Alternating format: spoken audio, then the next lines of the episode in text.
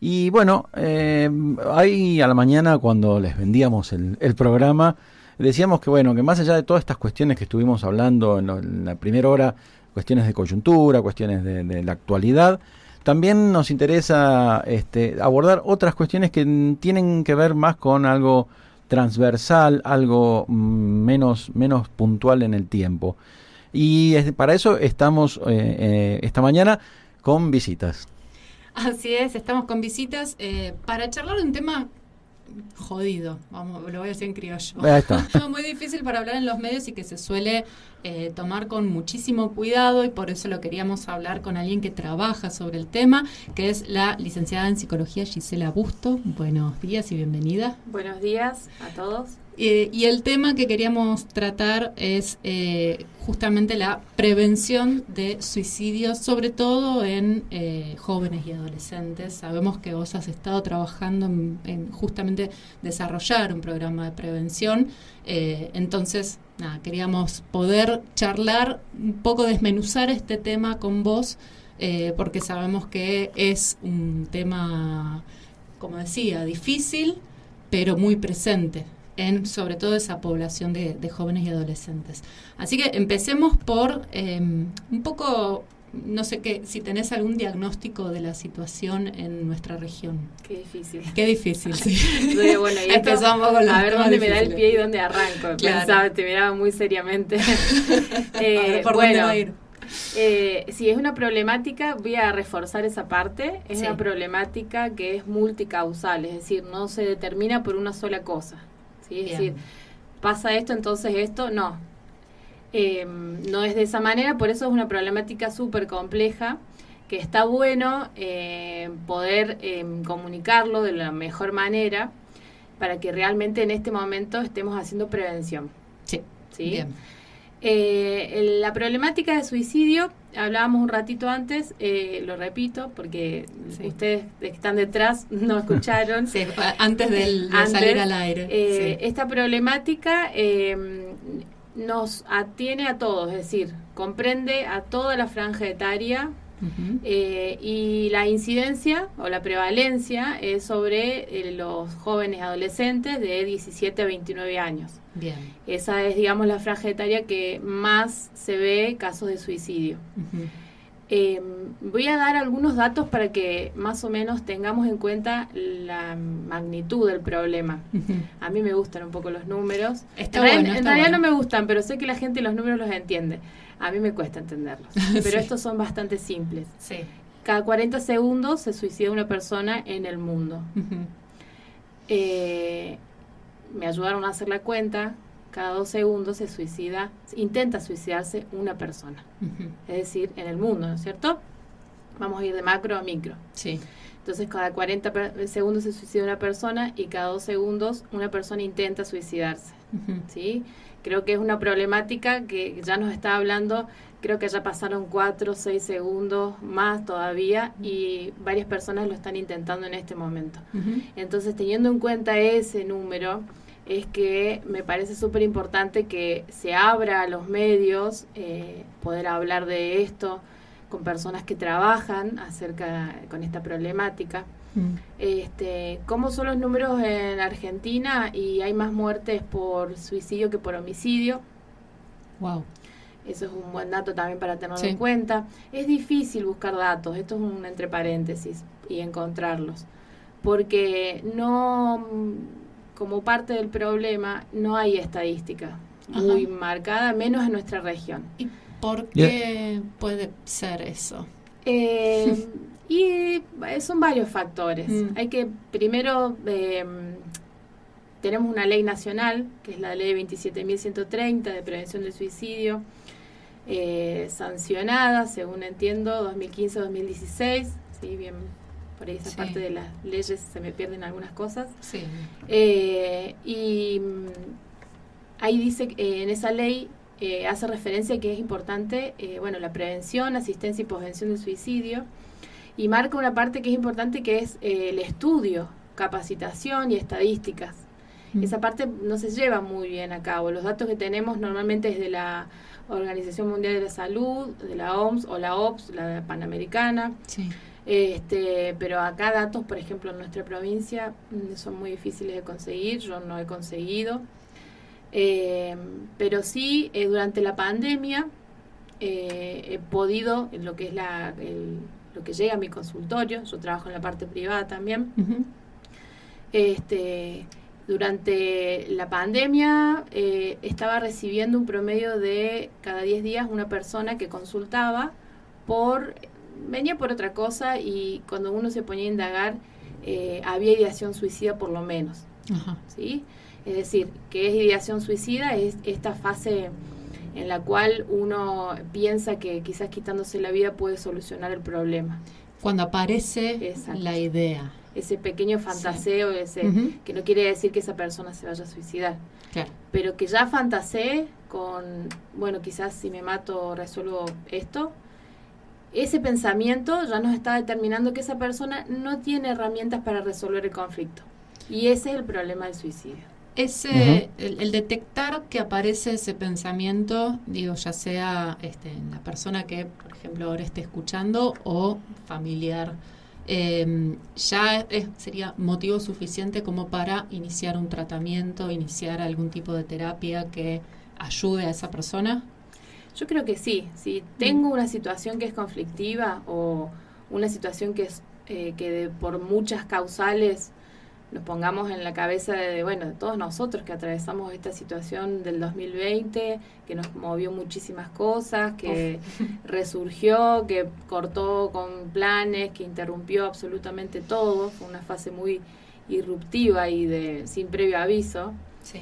Entonces, eh, si alguien está pensando, bueno, a ver, o sea, no es tan consciente, ¿no? Pero en algún momento es un instante en el cual esa idea se mete en la cabeza. No quiere decir que esa persona sea tenga eh, sea suicida, potencialmente suicida, sino que no está pudiendo resolver el problema. Y cuando dentro de todas las opciones eh, aparece esa, estaría bueno decir, bueno, a ver qué está pasando, por qué no se me ocurre soltar este problema, a ver si alguien otra persona lo puede resolver bueno, algo está pasando, entonces sí está bueno hacer una pequeña consulta. Eh, lo que pasa es que es difícil en ese momento decir, eh, lo tengo que consultar. Sí, detectarlo y tomar la decisión. Lo que se me acaba de ocurrir, lo, lo dejo ahí a un lado. Y después me encuentro con otras situaciones y eso es más recurrente a veces. Mm. Vamos a dar un caso, no, o sea, que que puede llegar a ocurrir y puede que no, puede que termine ahí o puede que se siga repitiendo. Obviamente que hay que estar alerta. Está bueno que todos sepamos alguna cosita como para decir, bueno, ante tal indicador yo presto atención. Yo mamá, yo amiga, esposa, eh, eh, educadora, ¿sí? en caso de los docentes también. Mm. Hay indicadores que son muy, muy claros. Eh, normalmente uno tiende a pensar que están queriendo llamar la atención como y subestima eh, una situación y yo le digo, bueno, está llamando la atención, entonces a ver qué quiere. Preguntémosle qué quiere. Es como el nene que grita, grita o golpea algo. Bueno, a ver qué es lo que está queriendo decirme, qué le está pasando, qué no, está pudiendo expresar. No reprimir ese llamado de atención, sino justamente atender a qué es lo que está necesitando. Exacto. ¿Cuáles son esos indicadores son muchísimos. son muchísimos y tienen que ver también con eh, la persona a persona. ¿sí? ¿Qué podemos encontrar en común? Puede ser que lo verbalice. Es decir, puede decir, eh, me voy a matar, lo quiero, me quiero matar. ¿Y qué pasa? El contexto, vamos a poner la familia o los amigos, dicen, ah, subestiman. ¿sí? No, no va, es algo que dijo, eh, nunca se le ocurriría en la cabeza, se le pasaría por la cabeza que hacerlo, ¿sí? Mm. Pero si lo dice y nosotros escuchamos eh, eso, prestemos atención un segundo. Entonces le preguntemos, ¿realmente lo harías? O prestemos el oído. Estuve viendo, viene por ahí el caso, eh, estudios en los cuales em, se trabaja mucho en el ámbito educativo eh, con consejeros, con asistencia, con charlas, el, tema del suicidio. Eh, y normalmente se vio que los eh, un niño, un joven que va a la escuela, lo primero que hace es contárselo al amigo, mm. así como un indicador medio, vamos a, generalizar como para ser claros, ¿no? Sí. no, lo primero que hace es contárselo a un amigo. Entonces, qué bueno que ese amigo le preste atención y no lo tiene que resolver ese amigo, pero sí puede decir, che, Pedrito está pasando por esto, o solamente hablemoslo. ¿sí? Si a vos viene y te dice alguien me quiero matar o estoy pensando en hacer esto, eh, si vos le das el espacio y el tiempo para poder hablar de la temática, de, lo que le está pasando, no de la temática, de lo que le está pasando en ese momento, ya tenés un segundo en el cual la otra persona lo está pensando. Perdóname, ahí, ahí me meto y pregunto, porque está mucho esto de, no, bueno, si lo dice es porque en realidad no lo quiere hacer. ¿Eso es así? No, ese es un mito. Eso es un mito. Sí, por eso las intervenciones fracasan normalmente, por eso tenemos tanta incidencia de suicidio, porque uno tiende a creer que, que si lo dice no lo va a hacer.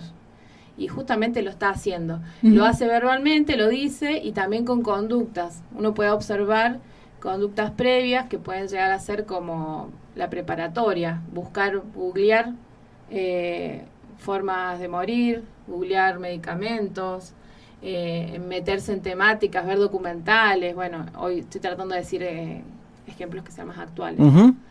Eh, lo podemos ver en el celular de los chicos, cuáles son las búsquedas que están haciendo. Mm. Eh, o que les llame la atención de repente ciertas temáticas y mm. preguntan, o que vayan a hacer ciertas compras que son raras, que pidan plata para hacer tal cosa. Esos pueden ser indicadores conductuales. Eh, que empiecen a regalar sus cosas, sus pertenencias, sus afectos. o a tener así algunas como charlas de, bueno, fuiste muy importante en mi vida, así como despidiéndose. esos, esos serían como indicadores conductuales. Pero si lo, a ver, vamos a, reforzar eso. Si alguien te dice, o vos escuchás que está pensando, en, o sea, si lo dijo en algún momento se le cruzó por la cabeza. Sí. Como una posibilidad. Entonces, darle un espacio de tiempo, darle cinco minutos de tu día, por lo menos estás eh, permitiendo que esa persona reflexione acerca de lo que acaba de decir. Y a veces cuando uno le repite, te, estás, te vas a matar, te querés matar, al escucharlo de otra persona, le retumba de una manera, le da una resonancia que toma mayor magnitud. Y lo que normalmente pasa, o cuando alguien viene, y esto es en, en, mi consultorio, ¿no? Sale con esto, yo se lo repito, o le pregunto cómo lo haría, y cuando repito la forma en que lo haría, vos empezás a ver cómo se le abren los ojos grandes y así como se asombran de lo que estaban pensando hacer. Entonces eso por lo menos ayuda a que ya desista de esa idea. A tomar conciencia de esto que estaban justamente elaborando como posibilidad. Sí, porque no es así, no es como una elaboración de decir, bueno, a ver, como era la milanesa, tengo que hacer así, así, eh, eh, va a otro nivel, ¿no es cierto? Es, es como decir, bueno, es la única que me queda, es un estado en el cual no es súper consciente de lo que está pasando. Totalmente. Entonces sí es importante, una vez que vos le das ese espacio de tiempo para escucharse y, hacer eco de lo que él está diciendo, y después obviamente eh, buscar ayuda, hmm. orientar esa ayuda. ¿Y, cómo, cómo se puede orientar? Y obviamente eh, lo que corresponde es eh, buscar ayuda profesional, que lo pueda asistir, en el caso de, no sé si estamos en una institución educativa, que los directivos eh, se puedan tener en cuenta que está pasando eso, ellos buscar ayuda, avisar a los padres, que los padres tomen medidas, pero normalmente sí, es psicólogo, en algunas escuelas, bueno, no tenemos muchas acá, hay consejeros, cuando hay un gabinete psicopedagógico no hay un psicólogo, pero sí hay consejeros que orientan, que ayudan. Sí, que escuchan en principio, ¿no? Exacto. Mm.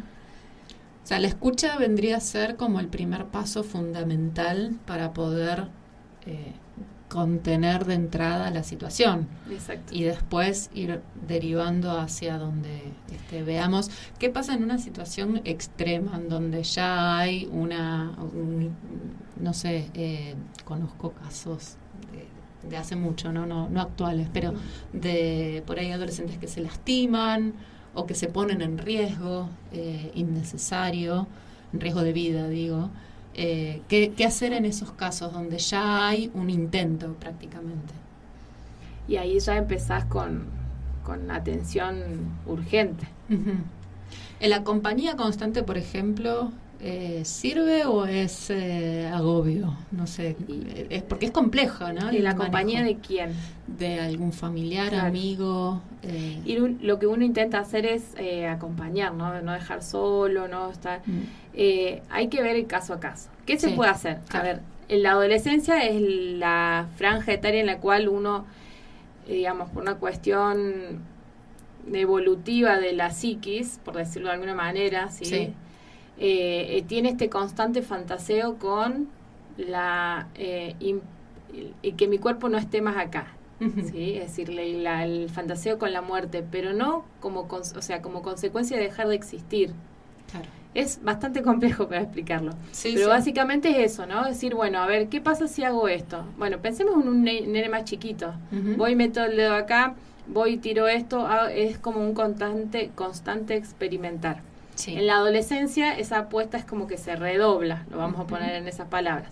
Entonces eh, van experimentando desde otra manera y hay un constante fantaseo que debería de mantenerse dentro de ciertos márgenes que sean funcionales, que no sean de riesgo, pero se ha estudiado muchísimo acerca de las conductas de riesgo, de la toma de conducta de riesgo en la adolescencia y es claro de esa etapa.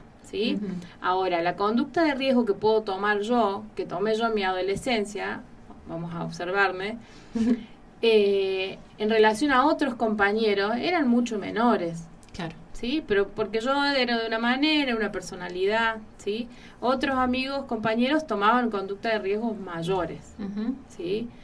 Hoy vemos muchísimo, está muy naturalizado, eh, y, no está bueno que se naturalice eh, el autoflagelo. Sí. sí. Es decir, esto. Es bastante, habitual. Es muy habitual mm. cortarse los, eh, los, brazos, pequeños cortes, lastimarse las uñas, los dedos, tirarse del pelo, mm. sacarse las cejas, pueden ser, tiroñarse el lóbulo de la oreja, clavarse las uñas, no es solamente el corte. Uno atiende porque el corte marcado en la piel es como que te da un choque. Sí. Pero no es la única manera. Hay un montón de maneras. Y así como eso también, tenemos estas pequeñas conductas de riesgos que uno puede tomar, como el conducir a alta velocidad, los jóvenes, sin protección, sin casco, sin cinturón, el consumo de alcohol, la mezclar, el, eh, el conducir alcoholizado, el abuso de sustancias. Son todas conductas que, como las de cortarse también y lastimarse, eh, tienden a, poder apaciguar una situación que está fuera de control, digamos, ¿no? En la adolescencia. Estamos hablando de la etapa de la adolescencia normal. Ahora, si eso ya es demasiado disfuncional, es decir, de manera constante deja una cosa y agarra otra y continúa tomando riesgos, y si a eso le sumamos que esa persona puede estar, ese joven eh, puede estar pasando por una situación de angustia y vemos que aumenta el consumo de alcohol, eh, el fracaso escolar, la humillación en la escuela. Tengamos en cuenta que el adolescente está pasando por una situación en la que eh, su cuerpo no es el, de antes, tiene que acompañar el, crecimiento de su cuerpo con el, el emocional. La apatía es un síntoma también, un signo, no un síntoma de, de la adolescencia. Ah, bien. Sí, no, ese desgano, no nada. estoy pensando en, casos conocidos. Vienen casos, A ver, no hay que decir, ay, hace esto y ahora eh, asustarse, hay que ocuparse. Yo ante la duda, ante la duda decir, che, pasa tal cosa y veo, hay, que observar. Mm. Como familia tenemos que observar como amigos, como educadores, como vecinos, observemos, eh, escuchemos.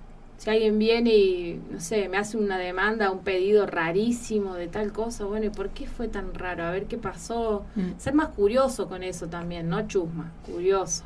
¿sí? Eh, prestar el oído, pero para la escucha atenta y pensando en que hay una persona que tiene algo que quiere decir. Y capaz me lo dice a mí que nada que ver.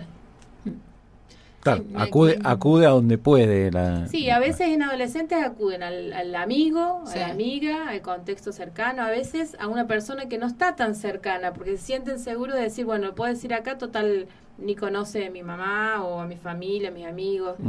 Eh, puede ocurrir como pueden ocurrir, pero entonces la, la directiva es escuchemos y observemos. Y una vez, de una vez que observemos, observamos y escuchamos si algo nos llama la atención, eh, podemos pedir ayuda. La escucha y la observación sin prejuicio. Es mm. decir, no diciendo, ah, este quiere llamar la atención y va a pedir algo. Ya se le va a pasar. Ya se le va a pasar, mm. eh, no, no va a pasar nada. Eh, seguro que está, no sé, alcoholizado, qué sé yo, esos son prejuicios. Em, a ver, si, pas, si viene alguien me dice tal cosa, yo pido ayuda, él es asistido y no pasó nada, perfecto. Sí, mejor. Buenísimo. claro.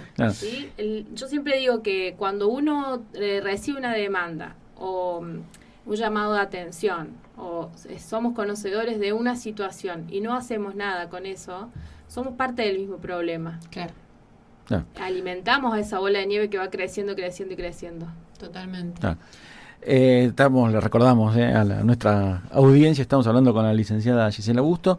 Y respecto de la, eh, de la mm, participación o de la acción desde el Estado, digamos, ¿hay mm, lugares de referencia? ¿Hay políticas implementadas para, para justamente prevenir estas situaciones de suicidio? A nivel nacional hay un esbozo, un intento.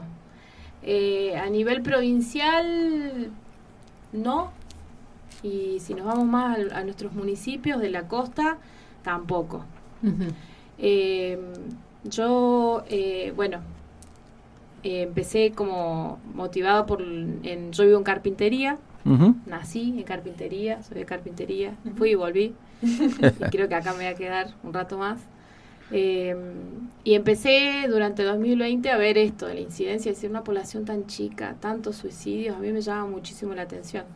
Capo, hay que decir, para quienes nos están escuchando, sobre todo quienes por ahí nos siguen desde otras zonas que no es la costa, que hay mm, llamativamente, por lo menos también desde la ignorancia, llamativamente eh, se repiten los casos en la costa, ya no es una cuestión de, de, de límites, digamos, sino que sigue también para el lado de Córdoba, también lo vemos mucho como si fuera una, una sola región, una continuidad. Y llama la atención, ¿no? Sí, es llamativo y aparte son poblaciones re chicas. Claro. Eh, en carpintería tuvimos que mm, perdimos tres personas por suicidio de distintas franjas etarias llamativamente eh, durante el 2020 sí en una población que no llega a los 6.000 o 6.000 y pico sí es alto el, el es bastante ¿no? Y como te decía les decía, yo recibía consultas y cada 10 días una de esas consultas era por un intento. Mm. Venía por otra problemática y vos decís, y, o intentaron o fantasearon en distintas eh, fases, digamos, hay como un recorrido. Sí. Bueno, algunos estaban en una fase preliminar, el otro ya lo habían intentado, otros eh, estaban fantaseando. Mm. Entonces, hay, hay, mm, hay mucho para hacer me gusta repetir que es algo que se puede prevenir. Es una problemática que se previene. Puede, en, en algunos lugares donde se han hecho trabajos de prevención, la estadística baja un 18%, 18,6%. Entonces es un número bastante bueno. Va a poder bajar solamente haciendo prevención. Que es bastante. Hacer prevención es como de esta ley, que es la ley de prevención del suicidio si bien contempla la prevención, la asistencia y la posvención, que sería una vez que alguien se suicida, asistir a la familia y el contexto o al curso, si estamos hablando de una escuela. Eh, hacer prevención es, el, es todo parte, es el, todo de la problemática, digamos. Pero prevención no es solamente hablar en los medios, mm. es capacitar a la gente, mm. a la comunidad entera, a todas las instituciones, es crear espacios en los cuales uno puede saber que, puede ir y hablar de la temática, de lo que le está pasando, es dar herramientas, como, no sé, eh, herramientas para resolver conflictos, para resolver problemas. Eh, no, si no tenés trabajo, bueno, vení acá, o si no tenés para comer y ese es tu problema, te doy una comida, sino dar herramientas reales. Entonces, asistir y, y prevenir por sobre todas las cosas. Dar herramientas me refiero a eso, ¿no? A decir, bueno, eh, no vas a llegar a tal punto porque tenés herramientas previas para poder resolverlo. Sí, sí, y, expectativas, ¿no? Que, que, que, justamente te muevan hacia adelante y no te estanquen en un punto en el que sentís que no tenés hacia dónde moverte. Exacto, trabajar eh, con los jóvenes, todo lo que es el deporte, las actividades culturales. Muchas veces eh, uno por prejuicio no las hace, como no, que quién se va a sumar y la persona que menos se te ocurre está ahí, se suma, le encanta y le estás dando eso, expectativa de vida, calidad. Sí, y un espacio también de expresión en el caso de actividades artísticas. Exacto. Muchas veces cuando eh, generas estos espacios, también se ve que la persona viene y al profe de pintura, de fútbol, le dice, no, vos sabes que yo estoy pasando por esto y listo. Ahí el profe lo, lo pesca y dice, bueno, esto, esto y esto, y, y si hay un espacio donde se pueda hacer contención, va a ese espacio de contención. Bien. Qué importante la capacitación, entonces, en ese caso de quienes están, eh, quienes son actores sociales en contacto con eh, estos grupos etarios, sobre todo, ¿no? Bueno, eh, sí, yo, te quería hacer la, última antes de ir cerrando. sé que se presentó ahí justamente en carpintería un proyecto mm, relacionado con esto. No sé exactamente qué alcance tiene. Eh, a dónde apunta el proyecto que se presentó en el Consejo Deliberante. En el Consejo Deliberante de Carpintería eh, se presentó un pedido de adhesión a la ley nacional. Ah, ok. Para que el municipio adhiera a esa ley y empiece a, abrirse los espacios, es el primer paso, para que se empiecen a abrir estos espacios de los que estamos hablando, de que haya comunicación, que haya capacitación, que se haga la prevención, los espacios de, contención de estas personas. Esto también se pidió en el municipio de Merlo eh, por el Consejo Deliberante, el concejal Almena. Sí. En carpintería fue eh, Walter Núñez. Y a nivel provincial, la diputada Mónica Domínguez también hizo el año pasado el pedido de adhesión a la, ley nacional. Que re importante también que la provincia pueda adherir para que se puedan bajar todos los fondos desde la provincia para poder hacer las intervenciones. Eh, yo voy a sumar algo más que se me fue recién, que decía Pablo, toda la costa. Yo por ahí corta, eh, ya la parte de Córdoba no conozco, pero desde Merlo, carpintería, los molles, llegan algunos pacientes también.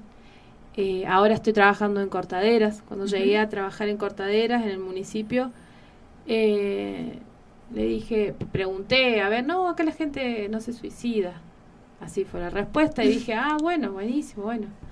Y, y, lo que yo empecé a ver es sí, es que hay muchísimos casos que igual que en, en carpintería, igual que en, los molles, de personas que sí lo intentan. O sea, es decir, desde por lo menos Cortaderas hacia Merlo, todos nuestros pueblos de la costa están afectados por esto. Es decir, tenemos personas muchísimas que tienen un montón de problemas y no lo saben resolver. No mm. tienen las herramientas, no saben, no están contenidos, mm. no tienen eh, esa persona que les genera seguridad y que les pueda ayudar a, resolver ciertos problemas.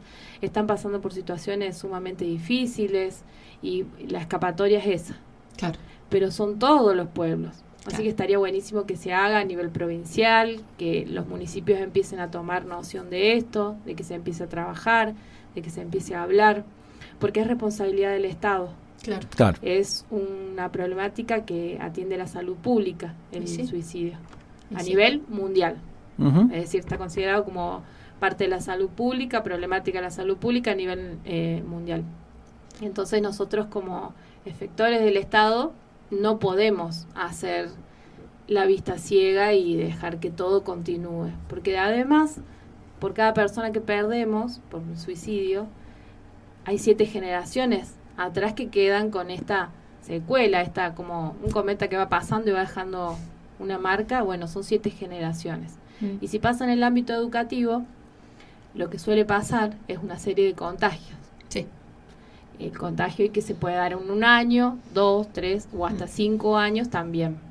Es decir, no es que ya pasó y listo sino que nos que deja la marca de siete generaciones o cinco años más o menos, un estudio, si se desarrolla en el, en el ámbito educativo.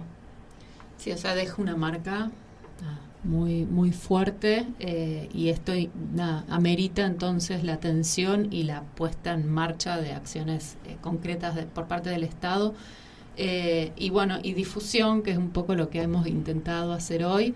Eh, también poner sobre la mesa esto que decíamos al principio, un tema difícil de abordar y que en general los medios le, medio que le esquivan el bulto porque es, duro, eh, pero necesario hablarlo, porque negándolo no solucionamos nada.